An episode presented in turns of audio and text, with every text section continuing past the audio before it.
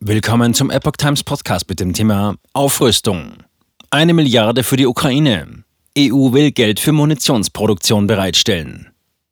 Ein Artikel von Lydia Röber vom 3. Mai 2023. Innerhalb von zwölf Monaten will die EU der Ukraine eine Million Artilleriegeschosse liefern. Die europäische Rüstungsindustrie kann enorme Subventionen für einen schnellen Ausbau der Produktionskapazitäten für Munition erwarten. Ein Gesetzentwurf wird umgehend vorgestellt. Milliardenförderung für die Rüstungsindustrie. Die Europäische Kommission will die Munitionsproduktion in Europa ankurbeln und mit einer Milliarde Euro fördern. Noch heute, 3. Mai 2023, soll ein Gesetzesentwurf zu dem Munitionsplan den EU-Kommissaren vorgelegt werden. Zur Finanzierung des Produktionsausbaus für Munition sollen nach dem Vorschlag der Kommission 500 Millionen Euro an EU-Geldern bereitgestellt werden. Weitere 500 Millionen Euro würden den Planungen zufolge als Kofinanzierung von den Mitgliedstaaten kommen. Europa munitioniert sich auf. Hintergrund der Pläne ist unter anderem das im März abgegebene Versprechen der EU, der Ukraine innerhalb von zwölf Monaten eine Million neue Artilleriegeschosse für den Kampf gegen Russland zu liefern. Epoch Times berichtete. Mit diesen ausgebauten Kapazitäten sollen nach EU-Angaben Munitionsengpässe bei den ukrainischen Streitkräften entgegengewirkt werden. Zudem ist es erklärtes Ziel, dass die Ukraine mit der zusätzlichen Munition neue Offensiven gegen Russland starten kann. Für EU-Kommissionspräsidentin Ursula von der Leyen ist das eine gute Nachricht für die Ukraine. Alles auf Krieg. Eine Million Artilleriegeschosse aus der EU. Die Details des geplanten Gesetzes nennt der Spiegel brisant. Laut dem Gesetzentwurf können Unternehmen zur Abgabe von Munition an EU-Staaten verpflichtet werden, statt diese an Staaten außerhalb der EU zu liefern. Bestellungen aus EU-Ländern müssen dann per Gesetz vorrangig bedient werden, Lieferungen an Nicht-EU-Länder verschoben oder eben gestrichen werden. Dieser Mechanismus kann bereits greifen, wenn es zu Engpässen bei kritischen Verteidigungsgütern, die die Sicherheit der EU beeinträchtigen können, kommen.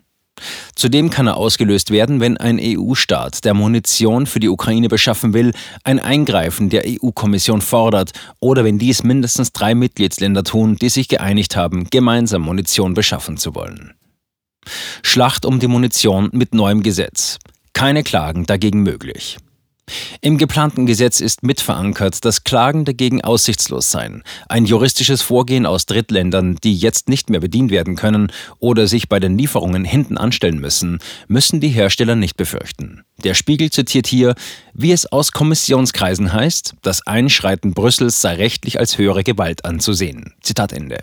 EU-Binnenmarktkommissar Thierry Brayton, der für den Gesetzesvorschlag zuständig ist, erklärte, er sei zuversichtlich, dass man die Produktionskapazitäten in Europa innerhalb von zwölf Monaten auf die gewünschten eine Million Schuss pro Jahr steigern könne. Die industrielle Basis für die Munitionsproduktion in Europa sei da und habe das Potenzial, die Bedürfnisse der Ukraine und der Mitgliedstaaten zu erfüllen. Diese industrielle Basis müsse man nun aber beleben, um sie an die Bedürfnisse eines hochintensiven Konflikts anzupassen. Wenn es um die Verteidigung geht, muss unsere Industrie jetzt in den Modus der Kriegswirtschaft wechseln, sagte Brayton. EU-Politiker Brayton fordert Umstellung auf Kriegswirtschaft. Kriegswirtschaft bedeutet, dass eine Umorganisation der industriellen Produktion insoweit stattfindet, dass die Kriegsbemühungen eines Landes unterstützt werden. Einfach ausgedrückt, es soll eine zielgerichtete Priorisierung von Waffenproduktion erfolgen. Darüber hinaus sollen Steuereinnahmen oft neu zugewiesen werden, um ebenfalls die Kriegsanstrengungen zu unterstützen. Zusätzliche Ausgaben für die Aufrechterhaltung der Kriegsökonomie werden oft durch eine direkte Erhöhung der Steuern für die Zivilbevölkerung finanziert. Daran, die Ukraine mit ausreichend Munition versorgen zu können, mangele es nach Ansicht der Kommission auch jetzt nicht, so Europapolitiker Brayton. Die Munition werde nur aktuell in andere Länder geliefert.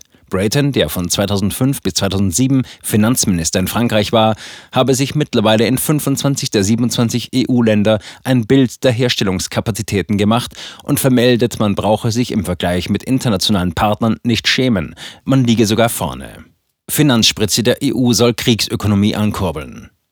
Ganz vorn liegt Deutschland, auch als der größte Nettozahler der EU. 2021 waren es 21,4 Milliarden Euro, so viel wie kein anderes Land und mehr als doppelt so viel wie Frankreich an Platz 2 mit 10,1 Milliarden. Auch was die durchschnittliche Steuerlast jedes einzelnen deutschen Bürgers anbelangt, ist Deutschland mit 48,1 Prozent des Gehalts für Steuern und Sozialbeiträge ganz oben mit dabei, nur getoppt in Europa von Belgien. Mit diesem neuen Gesetz, welches noch die Zustimmung der EU-Länder und auch des Europaparlaments benötigt, wurde die gesetzliche Grundlage für eine solche Kriegswirtschaft geschaffen, so wie Brayton fordert. Das würde dann alle Mitgliedstaaten der EU in einen solchen Modus versetzen.